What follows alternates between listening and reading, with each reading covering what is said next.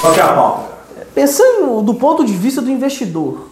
Investidor é, é, é, o investidor realmente que é o dono do dinheiro, o dono do capital. O cara que tem o dono do capital, ele está muito pouco preocupado com, por exemplo, se você vai usar concreto C25 ou C35.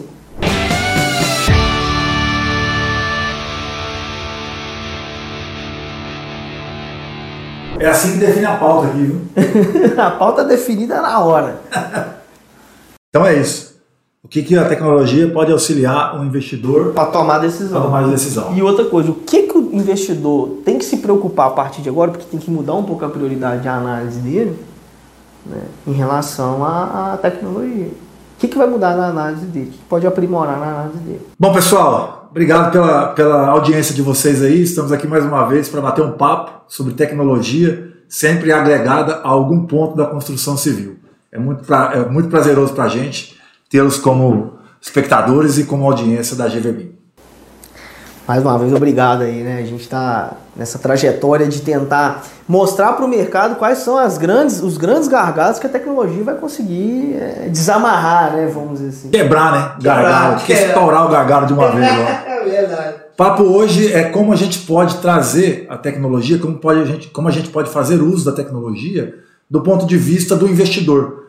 Quais são os elementos, quais são os dados, quais são as informações que a tecnologia pode ajudar trazer e apresentar para um investidor, por exemplo, que ele não quer saber de tipo de concreto, ele não quer saber de tipo de telhado, ele não quer saber de tipo de piso, ele quer saber do resultado que ele tem, muitas vezes.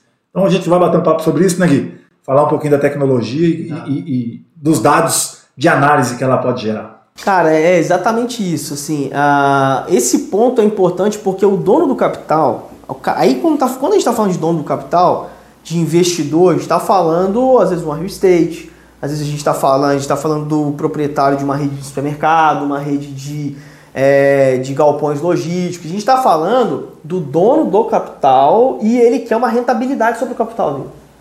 Né? Isso é o principal ponto. Ele não está investindo naquele ativo porque ele quer um prédio bonito.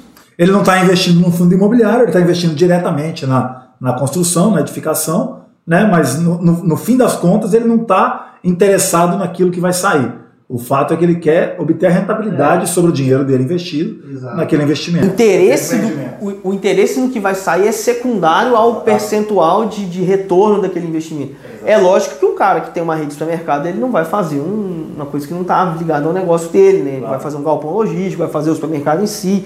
Mas esse cara está com um potencial financeiro de investimento e que a tecnologia tem dado algumas, alguns sinais de que o olhar dele pode começar a ficar mais afinado para algumas coisas. Tá? Eu, tenho essa, eu tenho essa impressão e eu acho que vai um pouco nessa direção. É, a gente tem alguns casos aqui de clientes que é, é, se unem, né, juntam um, um, potencial de investimento de cinco clientes, por exemplo, para fazer um, um, edifício vertical. E, e, e ali, desses cinco investidores, talvez um é o que vai pôr a mão na massa e tomar conta do, do da execução de fase de projeto, fase de análise, fase de. Mas o restante está parte olhando. técnica. O restante está é, investindo e querendo saber do resultado. Aí ele vai analisar cronograma, vai analisar eh, Valores, né? o valor investido, né? Eh, eh, o executado e o realizado, né? o previsto e o realizado e etc.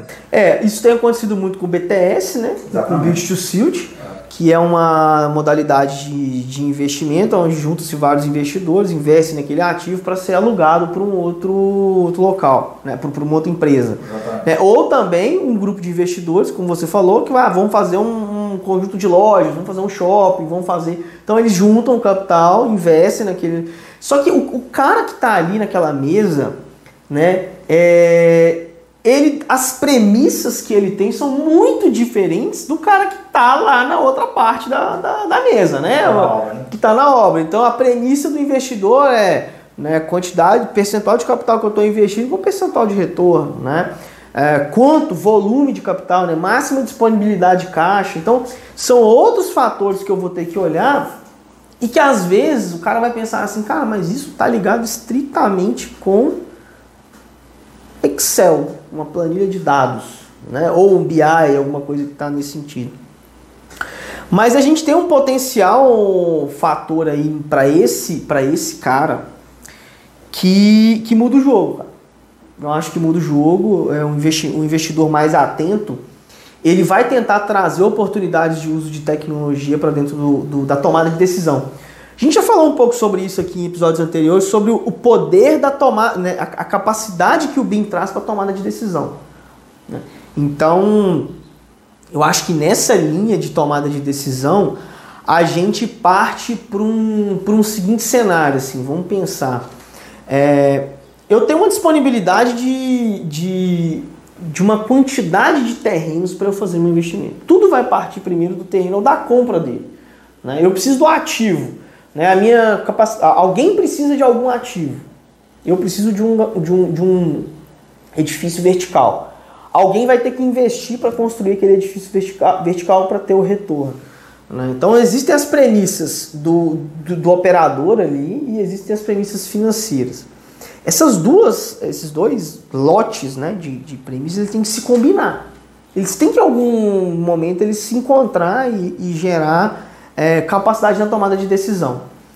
Né? Ah, quando a gente fala de tecnologia BIM e, e pensa um pouco sobre esse assunto, o investidor ele está muito pouco preocupado se ele vai usar, se o, o, o, a construtora que vai fazer o projeto vai usar CAD, se vai usar BIM, se vai usar SIM, DIM. Ele, ele não quer saber a tecnologia de projeto. Ele quer saber se o projeto vai ser bem executado, se ele vai ter o ativo dele no final. Né? Então isso é um, um, uma parte do processo aonde de que maneira que a gente vê isso? Né? Primeiro, um investidor mais atento, mais atualizado, ele vai saber, ele tem que entender que se eu uso uma tecnologia, se eu tenho um aprimoramento de tecnologia, eu vou ter um benefício é, relacionado a isso, de algum modo. De que modo isso vai voltar para o investidor? Essa é que é a grande sacada. É, cara, porque é, é, é como você bem disse, a tecnologia é indiferente. Mas. Para esse cara, né? Para o investidor, para o investidor de capital. Mas a, o que, que é a grande diferença é que, dependendo do uso de tecnologia, não só a apresentação dos dados ela fica mais clara para o investidor. E isso é importantíssimo. Sim, sim. Porque é. vamos, vamos colocar aqui uma situação de um grupo de investidores de 20 pessoas, 20 grupos. Sim, dá clareza para todo mundo Se, entender o investimento. É diferente você pegar uma planilha, apresentar é, é, em PowerPoint e dizer, diferente de você colocar um, um, um, planejamento 4D que a gente extrai do BIM, onde apresenta os, os as, na, fases, de as fases de construção, as fases da obra e o que foi planejado com paralelo daquilo que foi de fato executado. Então aí você cruza isso com o desembolso financeiro, você sabe se você pode aplicar um capital a mais para reduzir o tempo de execução ou não. Se você diminui o capital por uma estratégia de mercado e prolonga a execução da obra, você começa a ter dados visuais. Né? Quando a gente fala de planejamento 4D, eu não sei se todos estão familiarizados com o assunto, mas a gente está falando de um, de um cronograma visual. Vivo, né? né? Um cronograma vivo. Você dá um play como se fosse um vídeo e ele vai passando ali a, obra sendo construída é, aos poucos. Quem, talvez quem não conheça, vale a pena dar um pulo lá no nosso canal do YouTube que tem um, um planejamento 4D lá, só para você entender como que funciona. Mas aí você tem essa, essa, esse dado real, não de forma gráfica, de forma visual, de forma de vídeo mesmo, com todas as informações embutidas. Então a tomada de decisão fica muito mais precisa. Muito mais precisa. É, só que assim, ó, imagina a seguinte situação, né? Como você falou, você tem 20 investidores. Como é que você vai convencer 20 pessoas de investir naquele ativo de forma né, o mais, mais clara possível? Porque tá todo mundo partindo do pressuposto de que todo mundo está querendo, tá com capital para fazer esse investimento, precisa de retorno e precisa de clareza na decisão. Uma das metodologias é o planejamento 4D, como você falou, porque você vai virtualizar o planejamento da obra, né? você vai ver a obra crescendo em níveis né, de acordo com a execução. Só que isso parte do pressuposto de que o projeto está pronto. Né? Assim, parte do projeto já está é, pronto, é, parte tá do cronograma. Né? Já é um grupo mais alinhado, já é um número de pessoas que já faz mais negócio junto e isso pode realmente acontecer. Agora, tem uma outra vertente interessante que de fato está muito pouco explorada e a gente tem tecnologia para explorar isso para os investidores e tem explorado e isso vai dar, vai dar muito retorno, que é na parte de estudo de viabilidade e BIM. Aí sim. Entendeu? É. Eu acho que nessa parte de viabilidade e BIM, Quando a gente cruza isso com outro, com outro trabalho que a gente chama de Generative Design, né, que é colocar o computador com algumas regras para pensar um pouco para a gente, é, e aí criar opções de design. Né? Então, assim, quando a gente usa uma ferramenta de, de desenvolvimento de tecnologia, uma ferramenta, uma tecnologia que traz ferramenta de agilidade de tomada de decisão, eu consigo simular muitos cenários em fase preliminar para entregar para o investidor. Então existe um caso interessante que algumas, algumas, algumas ferramentas né, permitem que eu simplesmente coloque um, o local onde vai ser construída aquela obra, a quantidade de apartamentos e visualmente você consegue ver e simular quantos apartamentos, aumenta o número de apartamentos, ver dados e tal. Então, esse estudo, esse estudo de viabilidade, quando ele começa a ser desenvolvido, é, usando esse ferramental e leva isso ligado a planilhas financeiras, né, porque aí a gente tem que conectar isso né? O BIM, gente, ou a tecnologia, vão, a, gente, a gente trata isso aqui dentro como um grande quebra-cabeça. Né? Você tem o quebra-cabeça financeiro, você tem a parte. Aí, nesse aspecto que a gente está falando, né? quais são as principais peças do quebra-cabeça? Você tem um investidor, que ele está muito ligado a número, né? É, e aquela obra está em fase inicial, então você não tem uma, uma visualização tão bem aprimada, então o projeto ainda não está tão com, com, completo né? Porque nessa etapa de tomada de decisão está tudo muito embrionário, né? E você tem é, dados financeiros e você precisa de um dado de projeto. Se você não fechar essa, essa tríade, você tá. Uma coisa vai dar problema. Você tem que ter um investidor, você tem que ter os dados financeiros e tem que ter os dados preliminares de projeto. Então imagina a seguinte situação. É, eu tenho 10 terrenos. Qual desses 10 terrenos que eu vou implantar uma edificação de 3 mil metros quadrados com quatro andares. Primeiro, né? Primeiro. Poderia ser em qualquer um dos 10. Que poderia ser. Análise, Exatamente. Né? Como que eu vou fazer isso? Eu vou pegar e contratar um arquiteto para entregar para ele primeiro, uh, para ele fazer o projeto dentro daquele terreno. Na hora que ele fizer aquele projeto naquele terreno, eu vou contratar um engenheiro de estrutura para eu ter a, a, informação da curva A e tomar a decisão de orçamento. Cara, se eu fizer isso, eu vou perder meses de decisão. Então, como que os caras fazem hoje? Vão numa planilha de Excel, vão lá colocando números, possíveis cenários, ah, custo por metro quadrado, etc e tal, tal, tal. Talvez aquela expertise, expertise que a construtora já tem, né? Isso, ela traz de dados é. passados e coloca isso dentro de dados de projeções futuras para entregar e mostrar isso para o investidor. E o investidor vai tomar decisão em cima disso e muito baseado na confiança. É. Né? Confiança é uma coisa interessante, né? Você você, quando você vai pegar um avião, você vai lá e, e, e checa se o freio está funcionando. Você desce lá no porão e vê se a trava do, do, do trem de pouso vai estar tá funcionando ou não. Você confia. Você confia. Simplesmente confia. Você, você entra dentro do avião e pensa. Confiando que ele vai funcionar bem.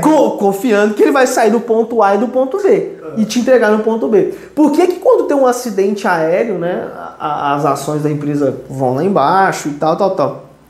É porque se quebrou a confiança. É. Né? Porque aquela confiança tá. É, ela foi manchada. manchada. É. Quando você tem prejuízo no empreendimento, é igual um acidente aéreo, cara. Você tem um conjunto de 10 investidores. Desses 10 investidores, você tem um conjunto de milhões de passageiros. Se tem um acidente aéreo, daqueles milhões de passageiros, uma boa parte deles vai falar assim, cara, eu não entro nesse avião nem amarrado. Nesse avião não, nessa companhia aérea nem amarrado. O investidor, na hora que ele tem prejuízo num processo de desenvolvimento de ele fala, cara, eu não vou investir nesse negócio nem amarrado. É. Assusta, né? Assusta, cara. É. Assusta. É, é um pouco o que acontecendo com a Boeing, né? É. A Boeing ela tá tendo uma estratégia aí de alguma forma, não sei se ela vai mudar o nome do Max, alguma é. coisa ela vai fazer para voltar com a confiança da, do, do passageiro. A aeronave em si, ela tem uma confiabilidade muito superior a, a, a, uma série de outras aeronaves que estão rodando aí, no, no, que estão voando. Então, quer dizer, a culpa do processo em si não pode ser jogada inteiramente na aeronave. É a mesma coisa, você não pode jogar a culpa de um prejuízo inteiramente ou na construtora ou inteiramente no processo. Né? Ah, não, porque o investidor pode pensar assim, cara, ah, eu construí, me dei mal, então eu não vou construir mais. E você sempre me dá mal. E você é assim. dá... Não é assim. É. Tem, esse é um pouco do paralelo que eu estou querendo trazer, né? Então, o como que você faz, como que você garante que aquele processo que você fez baseado em inicialmente em no vento, no vento você, é. pô, eu te, lógico, a gente tá brincando aqui, mas tem dados financeiros, é. tem histórico passado, que está em planilhas bem consolidadas, às vezes fechadas a sete chaves dentro das consultoras, é. né, dentro das empresas, porque aquilo ali tem um poder é, de, de ter uma engenharia financeira muito grande. E como que você fecha essa tríade aí para você Precisa ser rápido, precisa ter dados suficientes e, e, e subsídios de informações suficientes para que não seja fechado apenas na confiança. Né? Eu acho que isso que é uma coisa importante, porque daí aumenta a quantidade de pessoas que têm é, coragem de investir. Você pode aumentar o número de investidores. Porque você não precisa, eu só invisto na confiança em quem eu confio, pelo próprio, como o próprio nome diz. Claro. Mas se eu tiver dados que, que, me, que me permitam análise, eu vou permitir, eu vou analisar. Se você aceita o risco um Se aceita ou não, exatamente, é. mas com base em dados. Com base em dados. Agora, em confiança ou não, em confiança eu vou acreditar em quem, em quem eu já tenho um histórico de negociação. Claro, é. né? Então é pra gente pular é só a fase de confiança. A confiança é necessária. É super necessário. Mas o certo é tomar decisão, não empiricamente, o certo é tomar decisão com base em dados. Claro. E é isso que o BIM traz para tanto para construtoras como para investidores como para todo mundo que está envolvido no mercado da construção civil, né? É. Agora você é, é, é, pensa é, um, pouco, um pouco, pensando um pouco do, de, da forma como você colocou, né? É necessário, se faz necessário hoje tentar amarrar um pouco mais o projeto dentro dos dados financeiros. Porque você imagina, numa planilha, e, e aí, novamente, o investidor ele não quer saber muito como você vai construir aquele histórico de cu o custo do metro quadrado, ele tem toda a engenharia de custos ah. de é, ah, vai ser parede de concreto, vai ser drywall, vai ser não sei o que, tá, tá embutido ali dentro. É. Só que antes de você, é, quando você faz essa primeira premissa, às vezes você não tem nenhum rascunho do projeto. O BIM, ele te traz o quê? Um processo onde você faz um rascunho muito rápido e daquele rascunho sai o dado. É. E um Cê, dado mais preciso. Você entendeu a, a, a diferença? É. O, o, a roda começa a girar para um outro lado. É. Não necessariamente perdendo dados, pelo contrário. Né, porque você está vindo de um histórico, né? Quando você pega, por exemplo, alguns softwares de computador que te permitem é, pegar esse, esse local e pedir um estudo para o computador, vou falar assim bem grosseiramente, porque não é tão simples assim, mas é, você fala assim, ó, é, eu tenho esse terreno aqui, eu vou construir com tantos metros quadrados, meu apartamento é tanto, o computador começa a movimentar os objetos e esses objetos começam a se encaixar e ele te dá, sei lá, duas mil, três mil, três milhões de opções. Tá? Porque você tem uma série de parâmetros. Dentro daquele parâmetro, eu já sei, por exemplo, que, olha só que coisa, é, eu estava baseando a minha decisão apenas em dados passados, eu não estou baseando a minha decisão junto com o projeto. Todos os apartamentos, eu quero construir apartamentos de 70 metros quadrados. Quando eu faço uma análise utilizando o BIM para estudo de viabilidade e trago esse dado, eu vou saber que dos cinco apartamentos eu vou ter apartamentos de 63, de 64, ah, Guilherme, mas na média, no final, vai dar aí o que a gente estava pensando junto. Cara, mas eu trago, eu trago um nível de precisão para dentro de uma tomada de decisão que, ó, é, é muito antes. É. E aí, o grande, o, o, a grande sacada disso é o seguinte, é que ao invés de eu estudar 10, 10 terrenos é. É, por semana, um por semana, eu estudo 10 em uma semana. É. Você consegue fazer uma... Se eu vou aumenta a sua taxa de retorno porque você aumenta a sua capacidade de análise. E aí, olha só, eu fiz. É, tá. Eu vou te pedir um estudo de viabilidade. Quantas opções você vai me dar? Ah, vou te dar três opções. É. Não, a gente consegue te dar 300. É, exatamente. Muda tudo. Muda completamente a capacidade do, do, do, do Cara, às vezes eu não preciso de 300. A gente sabe que, assim, hoje a, a, o volume de dados também ele é um fator que é, não é. A gente gasta enorme quantidade de tempo escolhendo o filme da Netflix ao invés de assistir o filme logo, um filme é, logo. É né? Então, é, é, por isso que não é só software. É, Mais uma vez, tem que ter uma análise crítica, você tem que ter um processo onde, cara, desses 300, eu vou ter 5. Mas já são as melhores. Mas são as melhores de 300. É. Agora, se você tem três, você vai ter que escolher a melhor de três. Três em horizonte de um. Olha a, a, a estatística disso. É, estatística se conhece muito mais que eu. A estatística aí tá. Não, não dá não, nem pra nem conheço estatística. não dá nem pra comparar. Mas, cara, e depois? É, vamos dizer que o empreendimento viabilizou, teve a, estudo, a análise prévia de viabilidade, viabilizou. A hora que passa para a próxima fase, fase de desenvolvimento propriamente dita, como que o investidor pode ter benefícios na análise dos dados? É, aí se você quiser falar um pouquinho de BI, falar um pouquinho de cruzamento de BIM com BI é. e etc. O, o, o que, que vai acontecer? Primeiro, um ponto importante, é, antes de entrar nesse, nessa situação específica. Nós escolhemos num horizonte de 300, 5. 5 melhores no horizonte de 300. Estou falando 300, mas pode ser muito mais. Dentro daqueles cinco, eu escolhi um. Então, a, a, o funil ali, a qualidade da, do processo é muito maior.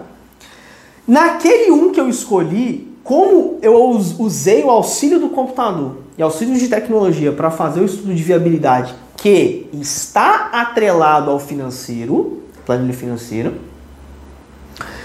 é, eu tenho uma premissa muito forte para os arquitetos trabalharem daí para frente.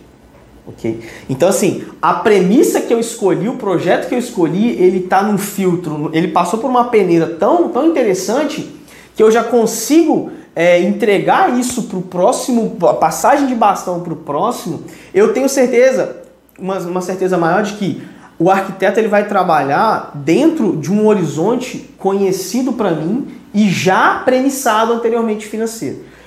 Nós não vamos entrar no mérito aqui em relação à criatividade, tá? Nós estamos falando de um processo que está ligado ao investidor, uhum. tá? Porque se você for falar assim, ah, isso vai limitar a criatividade ou não, cara, aí já é uma seara um pouco maior, mais longa. Eu não acho que vai, tá? Tem, é, tem que trabalhar junto, né? Mas o que a gente está fazendo hoje é Mas a gente está né? olhando mais o aspecto do investidor. Então, quando o investidor fez essa análise de, de, dados, baseou num projeto que veio de um modelo BIM, e ele pode ter sido usado inteligência artificial, design generativo, ou não, ele pode ter sido feito pelo arquiteto, e o arquiteto usando o BIM, ao invés dele conseguir fazer três opções em uma semana, ele faz dez. É lógico que ele vai pôr isso no custo dele tudo, mas é muito mais barato Sim. em BIM do que em, em CAD, na, na ferramenta comum. Porque é muito mais rápido. Porque é muito mais rápido. Aí ele passa para a próxima fase. Na próxima fase, o, o, Rodrigo, veja bem, imagina que eu tenho um prédio aí de 10 pavimentos e nesses pavimentos eu fiz um primeiro briefing, né, um primeiro estudo de viabilidade, uma volumetria inicial. Nessa volumetria inicial eu tinha poucos dados, eu tinha é, dados às vezes a área de fachada, eu tinha área construída, área de telhado, que é um dos principais dados que eu tenho quando eu faço um estudo de viabilidade.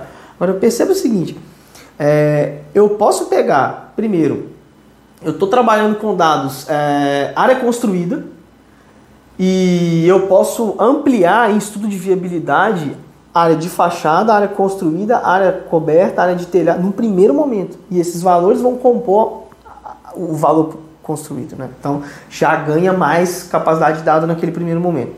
Para o próximo, à medida que o arquiteto ou o engenheiro vão fazendo a concepção da obra, e essa concepção é em BIM, o que, que vai acontecer? O arquiteto ele não precisa detalhar o projeto, finalizar o projeto, para eu ter dados, por exemplo, da quantidade de área de alvenaria que vai ter nesse projeto. À medida que ele vai fazendo o seu processo, ele vai atualizando as planilhas financeiras que. Aí, gente, tem que. Por isso que é, novamente, a questão do software é só. é, é a ferramenta.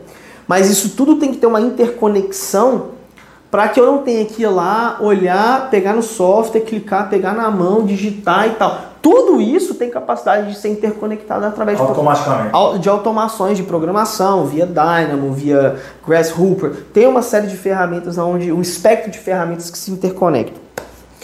Então, por isso que é importante você ter uh, uh, o auxílio de quem conhece esse, esse leque de ferramentas e como elas se conectam para ter uma implantação de fato. Senão você não tem a efetividade dos Senão dados. você não tem a efetividade dos dados. Então, quando eu estou construindo o projeto, vamos, vamos imaginar que eu tenho um período de construção de projeto de um mês. Eu, tenho, eu dei um mês para fazer o projeto arquitetônico. Estou sendo. Né? Esse projeto arquitetônico, à medida que ele está sendo traçado pelo arquiteto, ele está conectado com os dados e aí o investidor começa a, a, a, tomar as decisões junto.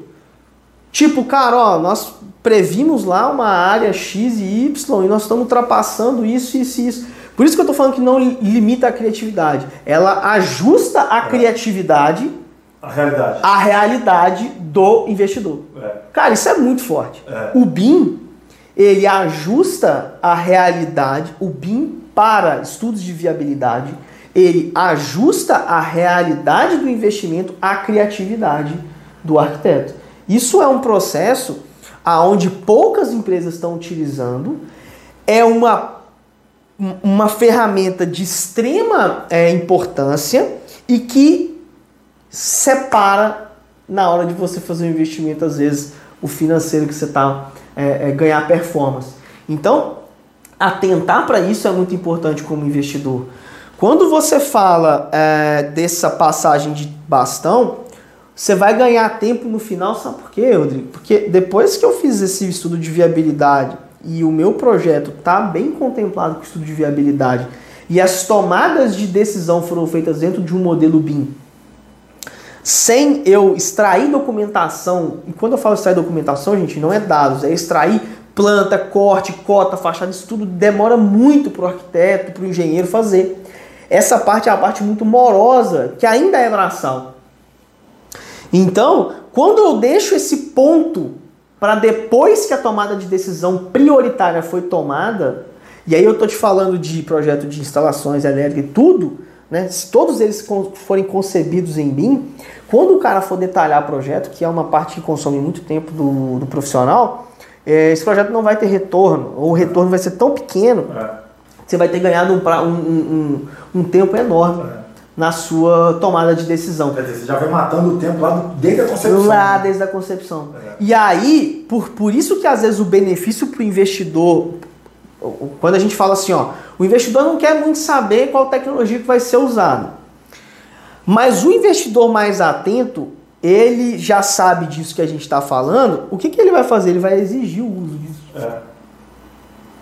Ele vai falar: ó, esse empreendimento eu quero que ele seja feito em BIM, com essas e essas é, pré-requisitos. E aí é onde a gente entra ajudando o investidor a setar esses pré-requisitos. Porque é, consultoria BIM para a projetista tem um viés. Consultoria BIM para o investidor tem uma outra característica que não é completamente diferente, em algum ponto elas vão se interconectar, mas tem um outro input. Né? O input e o output muda. É. Né? O que, que eu preciso muda. Qual que é a tomada de decisão muda. Então, quando o investidor ele parte do ponto de que, cara, essa obra aqui, eu preciso fazer o investimento, ela vai ter que ser feita em mim. Aí a gente fala, por exemplo, de grandes redes. Né? Grandes redes de supermercado, grandes redes de, de, de logística. Né? Essas grandes redes, elas têm que ter no setor de engenharia, porque muitas têm setor de engenharia, né? porque é um volume é, tão grande que elas acabam tendo setor de engenharia. É. Esses setores de engenharia, eles têm que começar a migrar no ponto certo. É. A gente tem contato aí direto com, com esse pessoal do departamento de engenharia de grandes redes e a gente vê que eles utilizam muito pouco de inteligência. Eles ficam ali é, naquele processo comum de apagar incêndio e não consegue usar a inteligência de dados. Inteligência que ele mesmo está produzindo. Que ele produz, né? exatamente. A inteligência é do negócio. Do negócio. Claro. O negócio de supermercado, ninguém conhece mais de supermercado do que um negócio de supermercado. né? Não é a construtora que vai saber não é, é melhor. É. Não é a construtora. Então, é, os dados, aí a gente já está extrapolando, extrapolando um pouquinho, mas os dados ficam que são gerados não são aproveitados. E aí, se, se, se aproveitasse melhor esses dados que são gerados internamente, é, de é, forma. Né, de... O conhecimento não pode ser do profissional, o conhecimento tem que ser do negócio. Do negócio. Né? Porque senão os profissionais vão embora. É, vai para uma outra rede e leva toda a inteligência. É. E se a inteligência não ficou imputada de alguma forma dentro daquele. Com a tecnologia é mais fácil. Que mais não se perde. guardar, registrar. É. Porque ela está no modelo, por exemplo, no BIM. É. Agora, se está só na, na cabeça na, de alguém, né? Na cabeça de alguém, o dado foi perdido, cara. Então... É. Agora, a, a, a, antes de uma, de uma rede pensar em já fazer qualquer exigência de BIM, o que, que ela tem que fazer primeiro, né? Em relação a isso? O que, que, o que, que uma rede, por exemplo, imagina às vezes um, uma grande empresa de transporte de valores ou uma grande empresa de uh, logística, né? Eu vi é, recente a reportagem de algumas empresas que estão crescendo muito, fizeram uma IPO recente. É, por exemplo, né? Uh, qual, é, alguns e-commerces, né? Os e-commerces, alguns deles estão fazendo IPOs e, e eles precisam investir em logística. Então eles têm que fazer galpão logístico pra caramba. É. Né? Como que ele vai fazer isso? Qual que é a primeira fase que o cara vai ter para implantar isso internamente? De aspecto de BIM, você fala? De aspecto de BIM. De tecnologia. Né? De tecnologia em si, né? É. Primeiro que, que essas empresas elas definem se vai ser um BTS, por exemplo, né? E, e, e nessa fase de, não sei se eu compreendi bem sua pergunta, mas nessa fase de previsibilidade de investimento, porque aí já, a gente já entra num, num paralelo diferente. Essas empresas de logística, elas não têm conhecimento de engenharia. Né? O conhecimento de engenharia delas talvez seja um pouco mais limitado do que uma construtora propriamente dita. Uhum. Então, muitas vezes elas repassam, e a gente está vivendo isso, Sim. elas repassam a responsabilidade através de um BTS para que a construtora faça, invista e entregue para a operação dela. Para eu não ter responsabilidade é, de, de, de, fazer nada em relação à construção. De não fazer nada em relação à construção. Mas a gente percebeu que vários desses clientes já exigiram que fosse feito em BIM. Já exigiram que fosse toda a inteligência do negócio para ele conseguir rastrear essa inteligência para os Exatamente. É. Ele vai, ele tá pegando a inteligência, porque esses caras, é, esses grandes players né, de, de, de logística, ou de qualquer um desses grandes players de hoje relacionado à tecnologia, é o que eles querem é dar, são dados. Então ele, eles tendo esses dados, às vezes a construtora está gerando esses dados para eles sem saber o que está fazendo. É, é né? Mas os caras estão trabalhando com dados. Então, assim, se eu entendi bem a sua pergunta, eu acho que vai na, na, na análise crítica de quem que eles vão contratar. Talvez eu viajei um pouco, mas eh, contratar uma empresa que domina a tecnologia é muito melhor do que contratar uma empresa que não domina a tecnologia.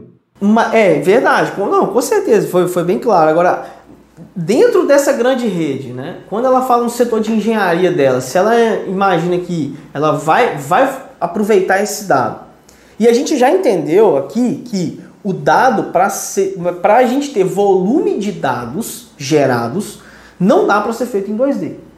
Isso é uma premissa básica, porque o 2D é muito braçal e, e o 2D não me dá dado. O que me dá dado, que me, me traz os dados é o BIM.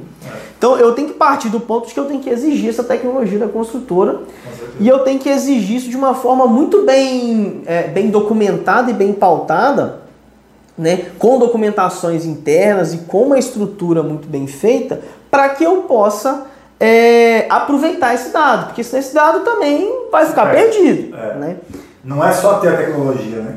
É não, saber aproveitar o dado. Saber aproveitar. É. Então, a, a, a empresa, a, a, o grande player, quando ele. Aí a gente fala um pouco de investidor, né? E está trazendo isso um pouco para os grandes players, que podem ser os mesmos investidores, Também né? São, é. Também são os mesmos grupos. Mas, mas eles vão estar ali atrelados. Então, quando uma empresa que vai fazer uma expansão de, de, de, de é, de, ativo. de ativo. É, ela vai fazer uma expansão de ativo muito grande, muito rápida. E se ela faz isso sem se preocupar com como ela vai cruzar esses dados depois, ela vai perder uma grande oportunidade de sugar isso. Então, você imagina uma, uma rede de, de, de supermercados, né? Eles têm uma, uma, um faturamento mensal tão grande que se o cara executar aquela obra com um mês de antecedência. Opa! É. Linha de transmissão também, cara. Linha de transmissão. É, né? De energia. A gente não está no ramo de energia agora, mas linha de transmissão, se, se, se entregar um empreendimento em um mês. É, é, não, aí vai ser para um próximo podcast. Mas é, é, é, é, tudo se resume em, em, melhor rentabilidade, né, cara? Melhor rentabilidade. Velocidade vai se resumir lá na frente. Em... Tudo, tudo é. A operação precisa rodar, porque toda empresa ela, ela ela espera ter a demanda para poder investir num galpão. Ela não vai fazer um galpão antes de ter a demanda. Ela não vai descapitalizar. Né? Ela, tem, ela tem uma análise ela crítica para fazer isso de uma outra forma, mas não, não colocando, não colocando capital, capital investindo, é. É, mobilizando capital. Será que hoje a taxa de juros está muito boa? A gente não vai entrar nessa seara, né? É. Mas o, o papo é as, os grandes players e os investidores estão cada vez mais atentos às tecnologias, que, no meu modo de pensar, deveria ter sido ao contrário. As construtoras e incorporadoras apresentarem para os grandes players que já estão na tecnologia. E não chegar um grande player e exigir ah, a tecnologia é. da construtora. Porque a, a, o BIM em si é uma tecnologia que surgiu na construção, né? Ah, cara. Então, teoricamente, teve Surgiu na construção, a construção não. Não, não, não operacionalizou isso. Não operacionalizou. Está indo agora. É. E, e, isso a gente está falando, gente, porque nós estamos com diversos casos de diversos clientes que. É, clientes nossos que participaram de rodadas de, de, de, negociação ganharam a obra não estando com o melhor preço, não mas... estando com o melhor preço, mas apresentando. Um, o impacto foi tão grande na hora de apresentar porque é, é, mesmo estando com a gente por trás da tecnologia, mas eles apresentaram um domínio da tecnologia, como a gente é, é subsidiando isso, que o contratante ficou doido. Ele falou, pô, ele chegou lá com a né? quantidade de dados, com, com, com o galpão todo já modelado, com planejamento 4D. Nós vamos fazer, e se a gente tiver um aporte de capital tanto, a gente consegue entregar em tanto tempo. Pô, visual, visual cara. Visual. É. Visual chama muito investidor, Pô, impacta muito o investidor. Isso mostra competência, mostra preparação, mostra qualidade. E de uma forma interessante também, uma, alguma, uma estratégia para as construtoras, né? Quando você tem aí é, um grande. Você trabalha para um grande play. Imagina ter uma rede de, de, de, de farmácia, supermercado ou vários data centers. Eu sou o cara que constrói para aquela rede. Eu e mais alguns. Ah. Né? Porque nenhuma grande, nenhum grande player depende ah, só de uma construtora ou só de, um, de, um, de, um, de uma empresa. Quando você desenvolve o BIM internamente, né, tem uma implantação BIM bem estruturada, quando você leva isso para o investidor e, e, e, coloca essa, esse benefício para ele, mostra para ele que se ele implantar o BIM também, você acabou criando uma relação de confiança com o seu, com o seu investidor né, com seu player, aonde você vai auxiliá-lo na implantação dessa tecnologia. E a vantagem competitiva para você é muito grande. É. né? Porque você vai estar tá participando do processo.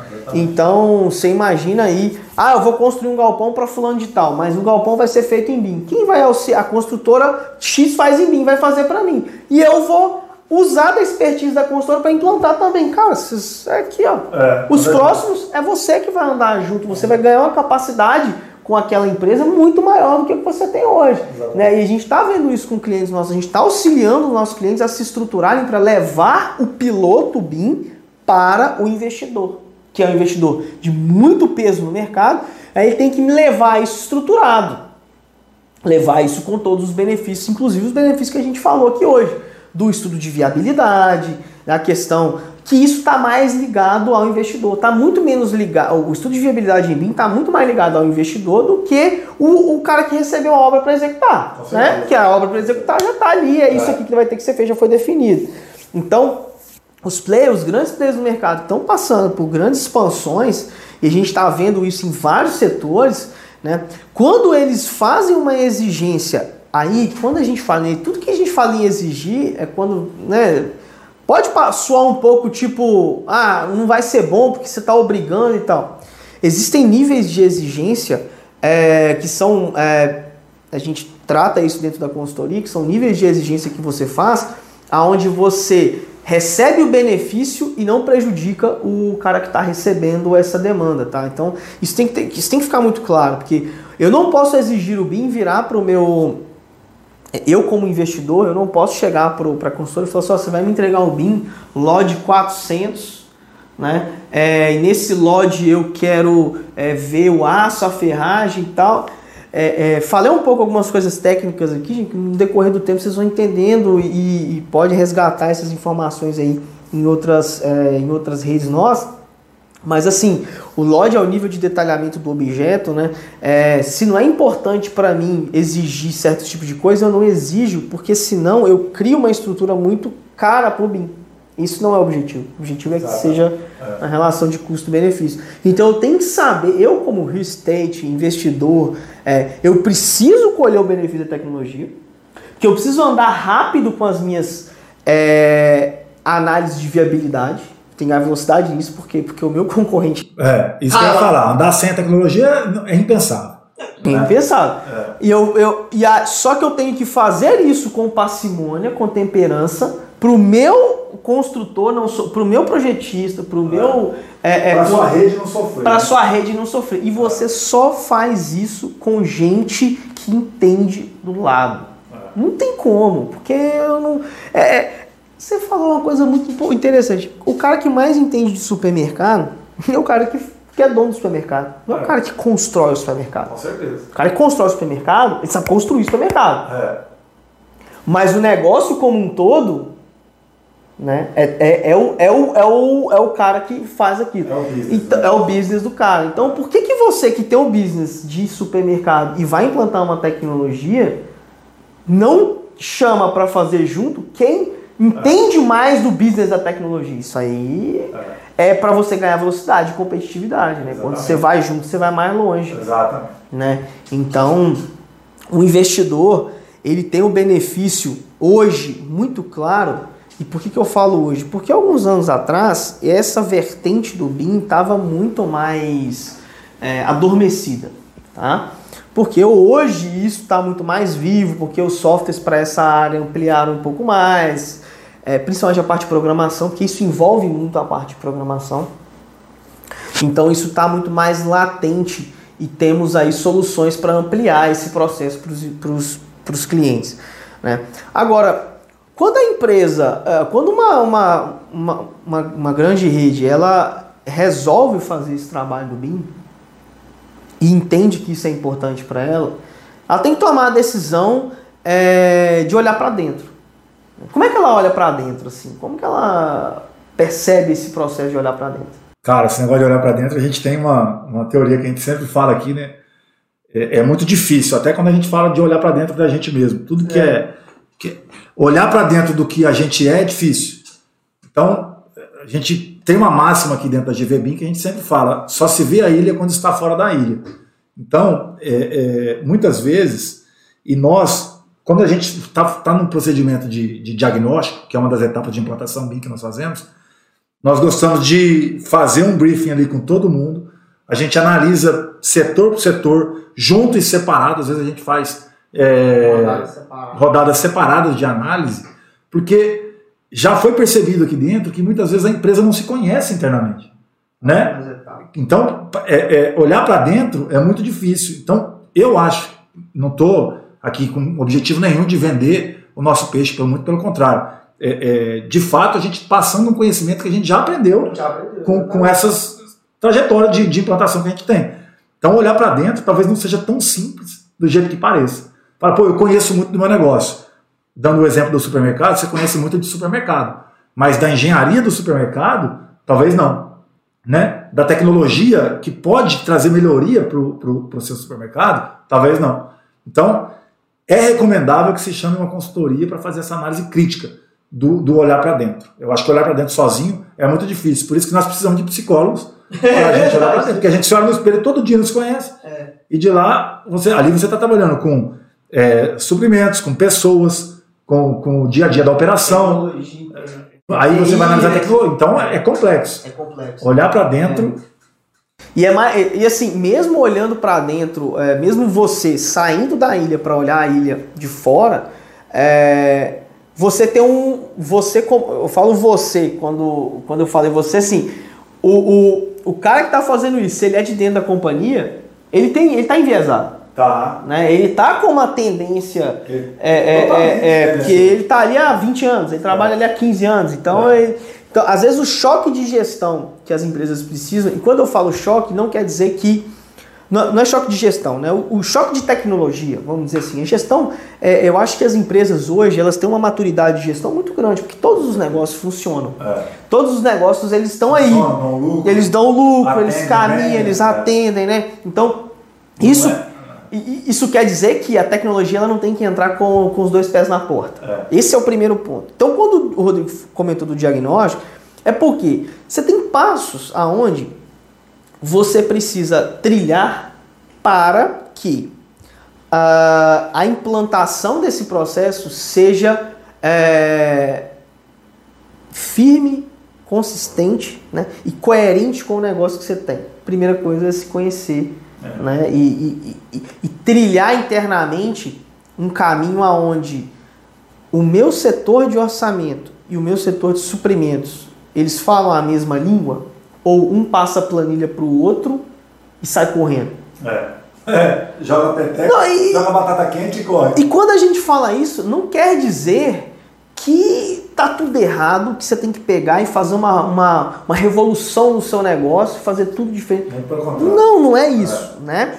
Eu, eu, eu, Inovação não é isso, né? Inovação não é isso. Inovação não é... É disrupção, é uma palavra que a gente evita falar internamente e evita falar, é, é, levar isso como solução, tá? Disrupção de negócio parte do pressuposto de um negócio existente, né? Parte do pressuposto de que eu tô desas... seu quebrando. Negócio, seu negócio não funciona?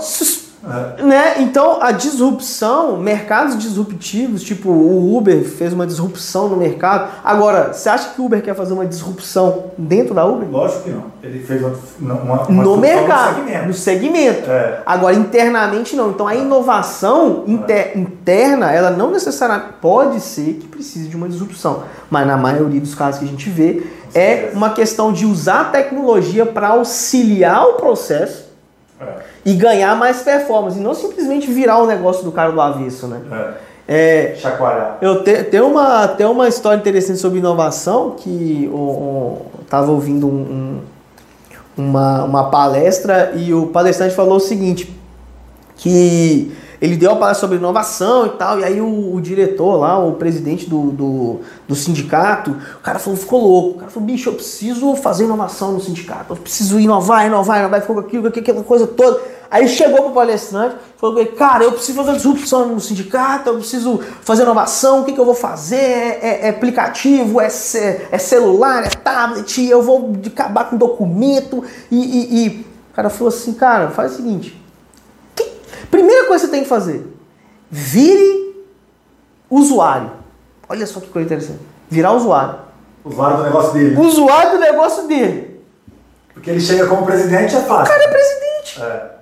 Entendeu? Então, primeira coisa, para olhar a ilha de fora da ilha, e aí não é só a consultoria, também é importante colocar isso, porque o dono do negócio ele tem que ir junto com a consultoria. Cara, senão não funciona. Né? Senão não funciona. É. Né? Senão não funciona. Então, quer dizer, você tem uma rede de farmácia, compra alguma coisa. Vai numa rede de farmácia e, e compra. É. Na sua própria. Vai lá. Porque provavelmente. Você não faz isso no seu dia a dia. É. Né? Vai lá. E essa né? história é boa do sindicato. É e aí o cara foi e falou: não, eu quero fazer a disrupção de tudo e tal. Aí foi. Queria movimentar tudo. Movimentar né? tudo. Aí você perguntou para ele o seguinte: cara, é o seguinte. É, como é que você chega no sindicato? Falou: ah, eu sou o presidente do sindicato. Né? Você estaciona onde? Eu falei, não, eu estaciono na vaga de presidente. Eu falei, e como é que é o resto, as outras vagas? Não, as outras vagas são uma bosta. tá no sol, tem mato e tal. Então, e, já tá aí, né? E já, então, cara, faz uma, uma, uma, inovação no estacionamento primeiro. Antes de você pegar tudo e jogar dentro da sua empresa é. e remexer, faz um pouco, ó, faz o básico que talvez está faltando. É. Né? Então, é claro, gente, que isso aqui não é para todo mundo sair reformando estacionamento. É só uma metáfora. é só uma metáfora que foi usada. Porque talvez, e, e, e, isso talvez não seja a, import, a importância do negócio não esteja aí. Mas nesse caso estava. É. Porque tem um simbolismo muito grande, principalmente com o sindicato e tal, que você tem uma, uma, uma, uma um, muito estabelecido essas, essas questões organizacionais. É, não é isso.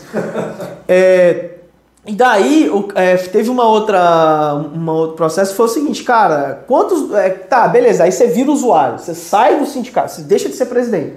A primeira coisa, você vai usar uma vaga comum. É. Né? Aí depois tem uma outra questão que é o seguinte, cara, e aí, vamos, entra no sindicato de novo. Você precisa de 17 documentos. Três, pra acessar o sindicato. Três idas ao cartório. Entendeu? Começa por aí. Que é um exemplo agora, vamos sair do, do sindicalismo, né? E vamos é. pro, pro, que, que não é o, o, nosso, é só o exemplo. Né? Mas vamos, vamos pegar um exemplo de inovação interessante, né? É, no, no seu negócio, assim, quando, quando você vai fazer é, uma, uma proposta comercial, né? Você tem que fazer a proposta, aí você entrega a proposta, aí depois tem é, fase é, negocial, depois da fase negocial tem a fase documental, naquela fase documental você tem que assinar contrato, e aí dentro daquela fase de contrato você tem que pegar o contrato social, e aí no contrato social, o contrato social tem que conferir todo mundo, tem que pegar a RG, CPF, tal, tal, tal, tal, tal. Assinar reconhecendo cartório. Assinar reconhecendo cartório, mandar pelo correio para outra empresa. Gente, hoje você pode fazer isso online, é. tem validade jurídica. Então, assim, às vezes são. A, a, o, o BIM, a gente trata muito de BIM aqui e vai tratar, porque é o core business nosso, é onde a gente. Mas no dia a dia a gente auxilia as empresas a ter um pouco dessa visão estratégica de, de inovação, né? Porque. É isso agiliza o nosso trabalho, né? Agiliza o nosso trabalho. E, um exemplo... São coisas que, que às vezes não são vistas, né? Não são vistas. Agora, que é uma coisa que eu achei genial e a gente viu isso junto no, no, no aeroporto, que foi aquela esteira de, de embarque da Azul, né? É. Aonde tem vários, é, vários é, projetores no chão e a pessoa, ela... Eu não sei se vocês já, já tiveram essa oportunidade, na hora que você vai fazer o embarque, tem uma trilha ah, da Azul com vários projetores e aí na tela fala o número do seu, do seu assento e aí tem tipo uma, uma esteirinha assim que você vai acompanhando e tá ali tem uma ordem específica de entrar na aeronave, de receber o documento e tal. Não tomou tudo. Isso tudo causou uma desaglomeração muito grande. É. Estamos em época né, que a gente precisa observar tudo isso. Agora, uma coisa que a gente observou e, e falar de inovação é, que a gente até mudou um pouco, né, ampliou um pouco o assunto em relação a isso, é, muita gente aglomera antes de entrar na fila, né? É, brasileiro. a, gente, o, a gente adora uma fila, né? O brasileiro gosta muito de fila. Então o cara vai lá e aglomera é. antes de entrar no, no, no negócio. É todo mundo ali. Você sabe que lição que eu tiro disso, cara? Que ah. tem coisa que. duas coisas. Primeiro, precisa educar e ali foi uma forma bacana de educar, né? Da foi uma forma azul. muito bacana. Azul sempre inova, né? inova muito. E outra coisa também que tem coisa que o cara não está preparado demais para fazer.